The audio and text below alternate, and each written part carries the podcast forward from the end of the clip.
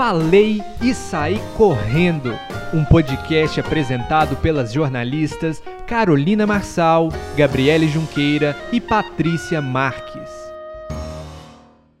Boa tarde, faladores. Eu sou Gabriele Junqueira e está começando mais um podcast Falei e Saí Correndo Hoje tá só eu por aqui para comentar tudinho que aconteceu nos últimos dias do BBB 22, mas a gente ainda vai ter as participações das nossas queridíssimas Patrícia Marques e Carolina Marçal. Bom, então vamos começar, porque vocês já estão acostumados que a nossa semana começa quando tudo muda na casa com uma nova liderança. Bom, na última quinta-feira tivemos a prova do líder de resistência PicPay, é, Pedro Scooby e PA foram os vencedores da prova. Depois de muito ali resistir, venceram a prova em dupla. A prova em si foi em dupla, né, gente? Foram ali montadas as duplas para disputar essa dinâmica. Bom, ali até o final ficou Jade e Laís, né? Estavam ali junto dos meninos também querendo muito uma liderança, mas infelizmente a Jade ele não aguentou segurar o xixi e fez xixi na calça ali ao vivaço, gente. E aí, como a gente já sabe, né, ela foi eliminada porque é, vai contra as regras da prova de resistência, de todas as provas de resistência do Big Brother. É, com a liderança, é, depois de entrar em consenso ali, né, os dois, o Scooby e o PA, o PA ficou com o colar do líder, com a decisão de indicar alguém ao paredão, e o Scooby ficou com a imunidade. É, tudo foi ali acordado entre os dois, já era algo de se esperar, né? É algo já que o Scooby sempre faz quando ele vence com, com uma dupla, né? Passar o poder maior para outra pessoa. É, então já era de se esperar essa decisão aí. Foi uma prova muito divertida ali de assistir, porque além da resistência, tinham também a questão do raciocínio, né? Porque eles tinham que montar ali como se fosse um quebra-cabeça para poder continuar na prova, além de permanecer o tempo todo ali em pé, é, resistindo ali mesmo. Mas o que me chamou a atenção nessa prova ali do PicPay foi que se você montasse esse quebra-cabeça mais rápido que as outras duplas, você tinha direito a sentar num banquinho ali para dar uma descansada, pegar um fôlego até a próxima rodada. E outra coisa muito bacana também dessa prova era que a primeira dupla que perdesse, né, ali na, na questão de montar o quebra-cabeça, é, ia direto para o paredão. E aí foi Lucas e Arthur Aguiar erraram ali na montagem e acabaram indo para Berlinda dessa semana assim, ó, de cara. Outra coisa que aconteceu é que nessa dinâmica ali de dividirem as duplas, é, a Larissa já não iria participar, né? Porque ela, tava com, ela está com o pé machucado. E aí quando formaram as duplas, o Thiago Abravanel não foi escolhido e também ficou fora da prova do líder. O Arthur Aguiar acabou fazendo, né, dupla, como eu disse agora há pouco, com o Lucas. Outra coisa também que movimentou bastante aí é a quinta-feira. Aí na sexta, né, tiveram aquelas movimentações sobre jogo. É, a cada cinco minutos que você liga ali, o Globoplay, eles estão falando sobre o jogo, eles estão muito preocupados sobre o jogo, estão jogando bastante, estão tentando fugir de todas as formas do paredão. Então é o assunto principal e agora é foco total. É, por mais que tem gente ali ainda oscilando bastante, a maioria da casa tá jogando, tá focada no jogo. No sábado foi dia de prova do anjo, uma prova também super legal do Spotify, onde você tinha ali, era disputado é, foram oito pessoas, né, sortearam as bolinhas ali. Oito pessoas jogaram é, a prova do anjo. E aí eram por de duas em duas pessoas. Eram como se fosse é, as quartas de final ali de um campeonato. Então iam dois fazer ali um mata-mata. E depois, o quem vencesse ali o mata-mata ainda tinha que ir para a prova final, né? Para a etapa final. Ou seja, você ainda disputava três vezes para poder ver quem seria realmente o anjo da semana. É, nessa etapa final foi DG contra Laís. É, eles, nessa dinâmica do Spotify, eles tinham que colocar a cabeça apoiada num celular de uma plataforma e ficar girando, girando, girando, girando, até Tadeu falar valendo e eles saírem correndo em busca da plaquinha dentro de uma é, piscina de bolinha com o som que estava tocando no momento ali de cada um. Como, por exemplo, tá tocando um gato, tá fazendo o barulhinho de um gato ali miando. Tem que achar a plaquinha do gato que vai fazer parte da playlist do Spotify. Foi uma dinâmica super legal. Gente, o DG rodou tanto, mas tanto, que eu tava passando mal só de assistir eles naquela dinâmica ali. Mas foi uma dinâmica bem divertida, bem diferente é, das últimas provas do Big Brother. Foi bacana. E claro, merecidíssimo DG é, vencer essa prova. Eu ainda mais é, tendo que enfrentar a Laís, né? Eu acho que foi super merecido, não só por isso, mas para ele poder ver as meninas dele também, que ele estava doidinho para poder ver aquelas meninas, né?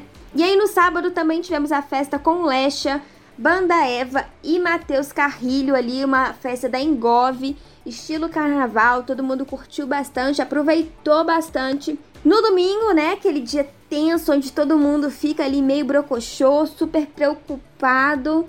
Teve o almoço do anjo, como já é esperado, né? O DG convidou é, o PA, o Scooby e o Gustavo, né? Então eles foram pro almoço do anjo e a casa toda ali tava curtindo aquela ressaca ainda da festa, porque nossa, gente, eles beberam muito, curtiram muito a festa de sábado. Então tava todo mundo super, super cansado ali é, da festa. É, ah, lembrando que o monstro ficou com o Vini e com a Jesse. Então ainda estavam de monstro ainda ali na sala, todo mundo super cansado, cada um dormindo por um canto da casa. O Thiago Abravanel começou a fazer umas movimentações estranhas, como arrumar mala, como é, botar a mesma roupa que ele entrou no programa. A gente estava acompanhando ali ao vivo essas movimentações estranhas. Ele começou a fazer uma oração também. De repente, a Bravanel vai na sala, abre a portinha ali do botão e aperta o botão de desistência do BBB 22. Thiago Bravanel desistiu do programa no domingo. Pegou todo mundo de surpresa, né? Principalmente porque tava todo mundo dormindo. De repente começou a tocar uma sirene muito alta em todos os cantos da casa, de menos no almoço do anjo, né? Claro. E aí todo mundo ficou chocado. A Lina sentiu bastante, o Arthur Aguiar sentiu bastante, se sentiu culpado. Até a Larissa se sentiu culpada é, por algumas conversas que ela teve, né, com, com o Thiago, quando ele não foi escolhido pelo Arthur, né, na prova do, do líder. Todo mundo ele ficou muito mexido, muito mexido com essa desistência dele. Eu acho que o Abravanel não aguentou a pressão ali, né, de ter que de ter que fazer coisas que ele não tá acostumado aqui fora, né? Porque o Thiago, pelo pouco que a gente viu ali dentro, ele parece uma pessoa muito tranquila, muito paz e amor. Então esse esse essa necessidade de ter que se posicionar, de ter que bater de frente, de ter que acusar algo em outra pessoa, por exemplo, no jogo da discórdia, é, de ter que achar defeito em alguma coisa, sabe? Aquele, aquela pelo em ovo para poder conseguir votar em alguém. Então, assim, ele não conseguiu jogar aquele jogo por ser muito diferente, eu acho, do que ele é aqui fora e do que ele achou também que seria, né? Como a gente está só assistindo, é muito diferente quando, quando entra lá dentro, eu creio nisso também, porque, né, quando você entra, você é um jogador, você não é mais um, o público. Então eu acho que foi muita pressão e eu acho também pelo fato é, de algumas coisas estarem acontecendo, né, como o Arthur não ter escolhido ele, é, como ele tá vendo que ele é, tinha uma relação muito boa com todo mundo, mas na hora de, de ser prioridade, ele não era prioridade de ninguém. Pelo fato dele ter escutado as meninas do, do Lollipop conversando, falando que ele seria indicação da semana. Ele escutou atrás da porta. Ele também ficou muito mexido com isso na sexta-feira. Então eu acho que tudo isso juntou e ele falou assim: ah, quer saber? Eu vou sair antes que eu vá pro paredão e tenha que sair pelo público com talvez rejeição. Então eu acho que essa preocupação também teve na cabeça dele, além do que ele ficou marcado ali na história, né, gente? É a primeira vez esse botão dentro da casa e ele é o primeiro participante a apertar. Então, querendo ou não, ele fica ali na história é, de uma forma não positiva, mas fica ali, né, na história do Big Brother, fica na história do programa. Então, toda vez que alguém lembrar do BBB é, 22, obviamente, vai ser lembrado Thiago Abravanel. E sobre essa desistência aí do Thiago Abravanel, vou chamar agora a Carol, Carolina Marçal, para comentar um pouquinho também sobre esse ato histórico aí que ficou marcado no BBB 22. Oi, Carol, fala pra gente tudinho aí sobre o Abravanel. Diz aí, faladores. Ei, Gabi, ei, Pati, vocês estão bem? Um beijo pra vocês, estou morrendo de saudades. Então, gente, hoje eu vim aqui para falar de um assunto que a gente não tá muito acostumado, né? Que é a desistência do Thiago Bravanel. Ele apertou o botão é, durante essa semana e deixou a casa mais vigiada do Brasil de uma forma que a gente não espera, de uma forma não tradicional, que é por meio da votação, assim como a Maria, só que a Maria foi por expulsão, por uma agressão à Natália. É um assunto muito delicado, eu acho que só ele sabe o que estava passando na cabeça dele, o que ele estava sentindo no coração. Ele teve as razões dele para fazer isso, falou que chegou no limite, falou que não estava aguentando mais, que o jogo pegou ele de surpresa, que ele não esperava que fosse da intensidade é, que é e ele ressalta o que a gente vem falando há algum tempo aqui, né? Que quem vê de fora e assiste o programa não imagina o que é estar lá dentro. Então é, a pressão é maior, a incerteza é maior, você não vê tudo o que está acontecendo, você não tem noção de tudo.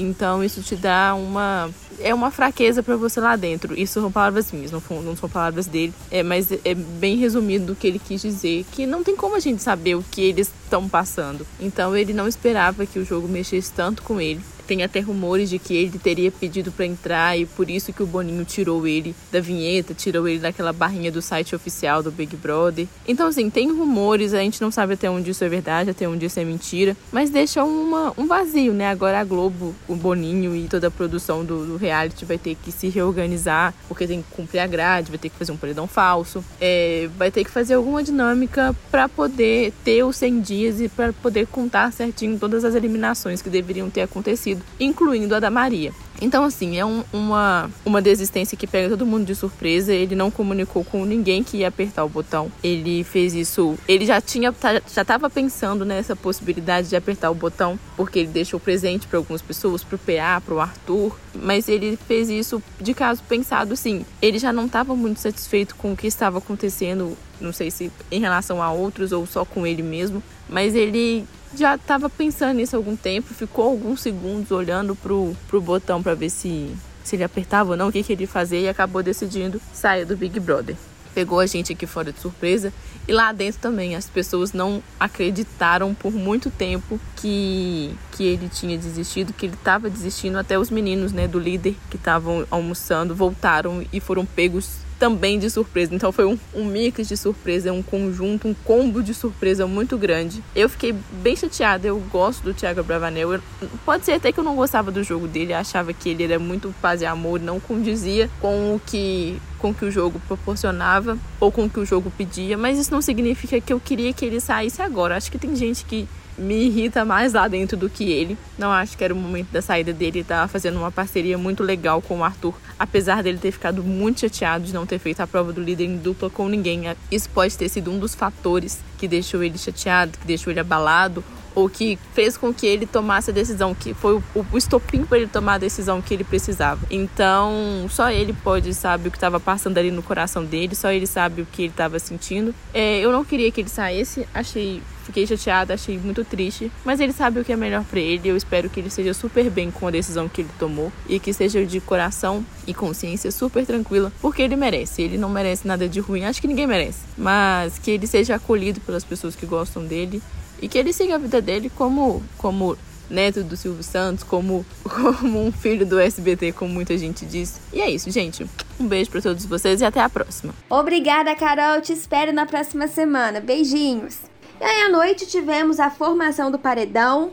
Além da, do voto do líder, a casa foi dividida em dupla para poder fazer essa votação. A Larissa votou sozinha, né? Porque ela votaria com o Thiago, mas como ele já não estava, mas ele, ela precisou votar sozinha.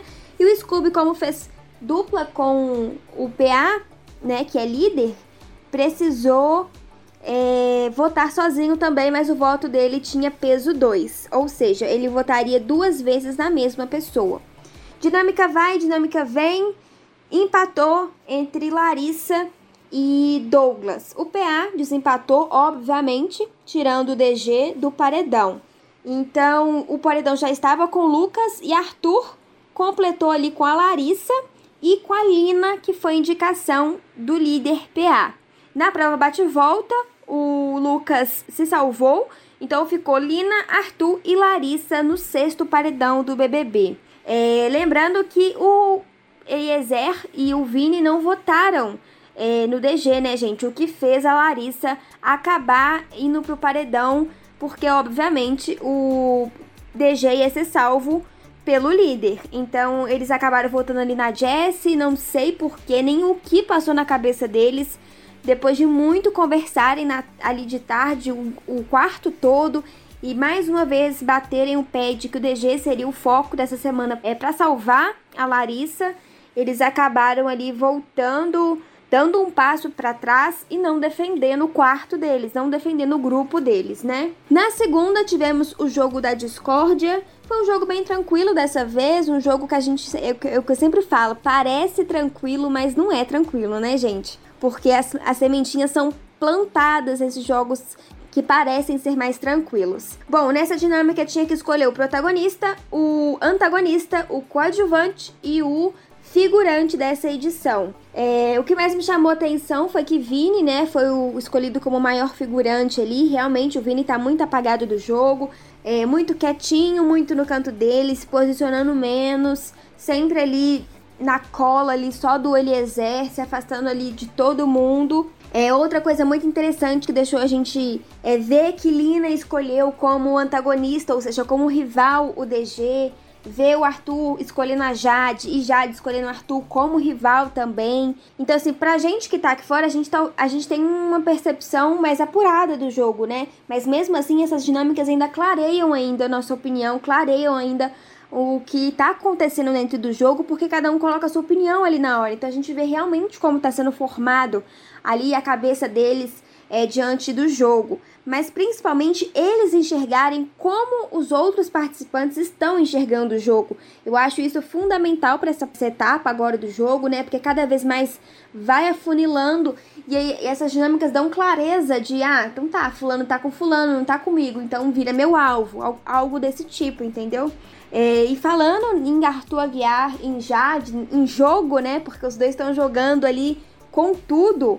Eu vou chamar aqui a Paty porque ela vai falar pra gente um pouquinho do perfil desses jogadores e do jogo de cada um. Oi, Paty, como você tá? Tô morrendo de saudade. Conta tudinho aí pra gente. Boa tarde, minhas faladoras, meus faladores. Boa tarde, Gabi. Então, Gabi, hoje eu trouxe para vocês um panorama, um comparativo, podemos dizer assim, de Arthur Aguiar e Jade Picon. Os dois estão em lados opostos do jogo. Mas será que eles são tão diferentes assim como muitas pessoas estão apontando? Bom, então vamos fazer uma análise aqui. De um lado, a gente tem a Jade Picon, que entrou favorita, virou meme, ainda vira meme, né? Querendo ou não, é protagonista da edição também. Que no início fez promessas, disse para o Arthur Aguiar que, pelo líder, ou melhor, pelo líder, ele não iria ao paredão.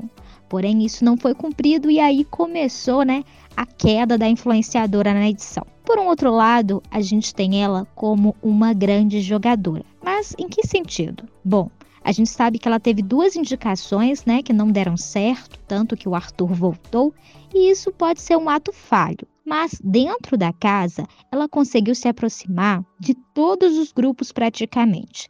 Então, eu concordo quando Gustavo diz que ela é a participante que está dentro da maior rede de proteção. Pode ganhar o programa?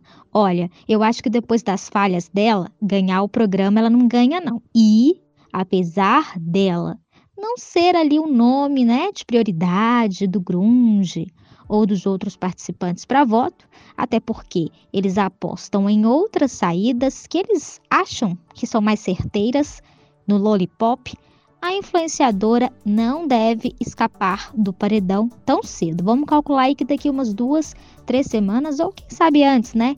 Toda semana tá tendo uma dinâmica diferente que tá movimentando bastante a casa e o jogo.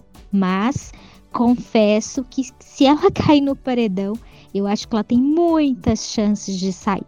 Apesar de que eu, do outro lado aqui, analisando um jogo que já tá parado, que já tá morno, eu acredito que a permanência dela é importante para movimentar a casa. Por mais que ela fique ali paradinha, ela dá muitos VTs, a gente sempre está de olho em tudo que ela está fazendo, a gente está comentando, querendo ou não, ela engaja. Jade, com certeza, é uma jogadora bastante estratégica. Conseguiu fazer alianças e o fez. Tanto que ela virou literalmente a líder do Lollipop. E do outro lado, gente, a gente tem o Arthur, que é um jogador que tentou fazer ali várias alianças. Ele tentou de um lado, não deu certo, tentou do outro, não deu certo, mas ele segue conversando ali com alguns grupos específicos. Eu percebi que de uns dias para cá, nessa semana, ele deu uma reduzida ali. Vamos ver agora com, né, com a nova liderança, com é, as novas possibilidades de paredão, se ele vai começar a movimentar mais o jogo, mas eu percebi que ele tá mais quietinho ali na dele, deu uma acalmada. Acho que, querendo ou não, você voltar de três paredões te dá uma forcinha, né? para você ali permanecer no jogo, você tem ali quase uma certeza de que tem uma galera que está com você, que está torcendo, que está vibrando, mas ele também é um jogador bastante estratégico, ele tentou fechar alianças, não conseguiu fechar uma aliança grande igual a Jade, né? Ele fechou uma aliança pequena, mas uma aliança que o prioriza, né? A Jade, a gente percebe que a Laís hoje prioriza ela por que a Bárbara saiu, senão a Jade não ia ser prioridade de ninguém. Ela sempre ia ser ali um terceiro, quarto lugar. E o Arthur hoje ele conseguiu uma aliança bem forte ali com o Lucas. Ainda tenho minhas dúvidas se ele é o primeiro ali, né, na, na lista do Lucas, né? Acho que a Eslovênia talvez passe na frente, mas eu acho os dois jogadores muito parecidos, Gabi. Sabe por quê? Eu acredito que eles têm um pico de soberba. Paty, como assim um pico de soberba? Eu acredito que o Arthur, ele é um pouco, como ele é um pouco mais maduro, né? Ele tá fazendo agora 32 anos, inclusive hoje, e a Jade é novinha, né? Então, assim, ele tem 10 anos, mais de 10 anos, né, de vivência do Kelly, querendo ou não, a gente vai adquirindo maturidade com o tempo. Mas, assim, eu tenho percebido que ele também tem um pico de arrogância, porém ele controla, ele consegue controlar, porque com o tempo vem o autocontrole, coisa que a Jade ainda tem que vigiar, tanto que naquela segunda liderança dela, aquela ponto colar para ele no jogo da discórdia, pegou super mal. Mas os dois têm picos de soberba. Os dois se jogassem do mesmo lado, com certeza seria uma bela dupla de jogadores. Mas infelizmente cada um seguiu seu caminho e eu acho que o maior erro da Jade ali dentro foi prometer algo e não cumprir. A gente está aqui fora, a gente tem acesso a câmeras, a gente tem acesso ao jogo 24 horas e se um jogador fala uma coisa e faz outra, automaticamente o público se volta contra ele. Tanto que a Jade começou a perder seguidores a partir daquele momento, né? Não tem como fugir das suas escolhas. Tudo bem você voltar atrás, mas realmente faltou ali uma conversa, um diálogo. Não defendo nenhum lado. Assumo que hoje prefiro o Arthur do que ela. Mas a gente não pode esquecer que eles têm sim algo ali de semelhante. Gabi, então é isso. Um beijo para você, um beijo faladores e até semana que vem. Tchau, tchau. Muito obrigada, Paty. Até semana que vem. E aí, na terça foi noite de eliminação. Larissa foi eliminada. Mais uma rejeição para essa edição. As votações, né? As votações, o número das votações na eliminação estão sendo altas nessa edição, né? Então eu acho bom nas próximas semanas aí o Boninho preparar algo que movimente ainda mais a casa, porque ele tá fazendo várias investidas e mesmo assim essa edição não se movimenta como a gente esperava. E é capaz dela ocupar aí é, a edição mais flopada de todas, né? Ultrapassando o BBB 19 como maior rejeição, assim vamos dizer, pelo público. Realmente tá faltando muita coisa para esses participantes, viu? Nossa senhora, tá difícil. Por mais que movimente, ainda assim tá muito sem graça. Tá faltando aí gente que se posicione mais, que não tenha medo de se posicionar, que jogue de verdade.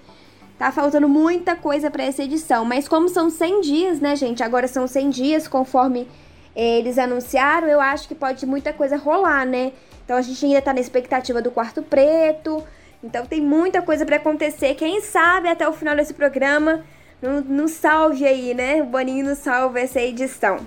A Larissa, eu acho, gente, que já esperava essa eliminação. É, até porque pelos, pelas conversas dela com as pessoas, ela já sabia um pouco ali que ela ia sair, sabe? Acho que no fundo, no fundo, ela sabia que ela ia sair.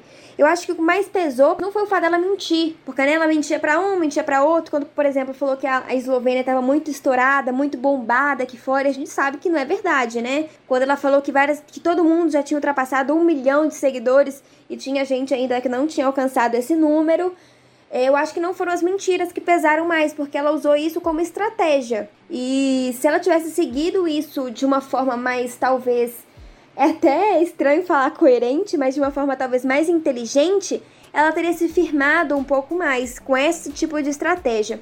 Mas eu acho que o que mais pesou foi o fato de ela saber que o quarto Lollipop está muito flopado aqui fora e querer se aliar a eles né? Quando ela tava lá na casa de vidro, ela chegou a falar com a Jade para ficar longe da Laís e da Bárbara. E assim que ela saiu da casa de vidro, ela se aliou a Laís, a Bárbara e a Jade. Então, assim, não faz muito sentido. Ela, sabe, ela tentou ir pro lado mais fácil porque sabia que eles iriam acolher ela e tentar proteger ela. Mas, gente, ela sabia que aqui fora tava todo mundo ali queimado, né? O quarto do Lollipop tá super queimado todo mundo que bater no paredão vai sair, todo mundo sabe disso aqui fora. E ela, como soube de várias informações daqui de fora antes de entrar, não soube usar isso. Talvez se ela tivesse feito a mesma movimentação que o Gustavo de ir para o outro lado, talvez se ela tivesse se aliado a Nath, a Lin e a Jessie, ela teria escapado desse paredão. Porque, né, são as meninas ali que estão, querendo ou não, com mais favoritismo aqui fora e desse para elas informações necessárias para que elas jogassem, se unissem ali, talvez ela teria se escapado desse paredão. Bom, expectativas da semana eu fico com a mesma das minhas duas últimas, dos nossos dois últimos episódios do podcast. Eu espero que hoje a prova do líder seja ou da Lina, ou da Nath, ou da Jessie. Acho que as meninas precisam de um fôlego para conseguir aí seguir no jogo, né, com mais firmeza, ter mais espaços de posicionamento, ter mais espaços de opinião, é, serem levadas um pouco mais a sério pelos outros participantes. E também para que elas tenham pelo menos uma carta na manga, né, gente? Porque querendo ou não, com a saída de mais um lollipop ali, é, eu acho que nessa semana as três vão estar tá muito visadas pela casa. Então elas precisam ter uma carta na manga de, por exemplo, não vai conseguir salvar as três, mas ah, com quem você quer ir para o paredão e elas se unirem para fazer uma movimentação de proteção ali mesmo para tentar salvar uma delas essa semana, né? E torcer para que, né, duas não duas não vá ao paredão essa semana também, é muito perigoso. Então minha expectativa fique para fica, né, para que uma das três consiga uma liderança e uma semana mais tranquila também, né? De VIP, de alguns benefícios e também dessa carta na manga, dessa principal carta na manga, que é a, que é o, a indicação do líder. Bom, é isso. Nosso podcast hoje foi mais rapidinho, foi um panorama aí geral, só com a minha, com a minha visão, assim. Semana que vem a Carol está de volta aqui com a gente para ter essa troca aí de visões ao vivo para vocês. E claro, como sempre, com um comentário da nossa queridíssima Patrícia Marques. É isso, para você que está nos ouvindo, siga a gente nas redes sociais, Twitter, Instagram, arroba podcastfalei. Segue lá, se você está acompanhando até aqui, ó, comenta se você está gostando, se você não gostou, se você concorda, se você não concorda, dê a sua opinião, que é importante para a gente também, porque além das nossas visões, a gente também quer saber qual é a visão de vocês sobre tudo que está acontecendo aí no BBB 22 e também para a gente trazer aqui para o nosso público uma outra opinião também, né? Falar, olha, sabe aquela pessoa tal, ela acha isso, isso e isso. Para a gente ainda ter mais assunto com vocês, mais troca de ideias com vocês. E lembrando que estamos toda quinta-feira às 17 horas em todas as plataformas. Então você pode escolher o seu aplicativo de áudio preferido e escutar o podcast de hoje, os podcasts passados para entender tudo o que está acontecendo nessa edição e saber as nossas opiniões. Esse podcast é apresentado por Gabriele Junqueira com comentários de Patrícia Marques e Carolina Marçal. Além disso, nosso conteúdo é editado por Gabriele Junqueira, eu mesma. para vocês, um beijo, um ótimo restinho de semana aí, se cuidem, até semana que vem. Tchau!